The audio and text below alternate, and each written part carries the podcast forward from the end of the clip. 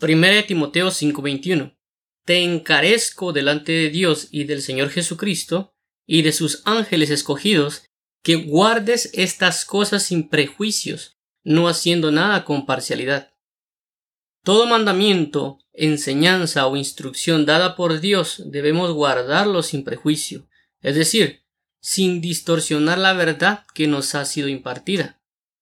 Tampoco debemos hacer solo una parte del mandamiento o instrucción, sino debemos guardarlo en su totalidad. Esto es algo que nos están encargando con gran importancia.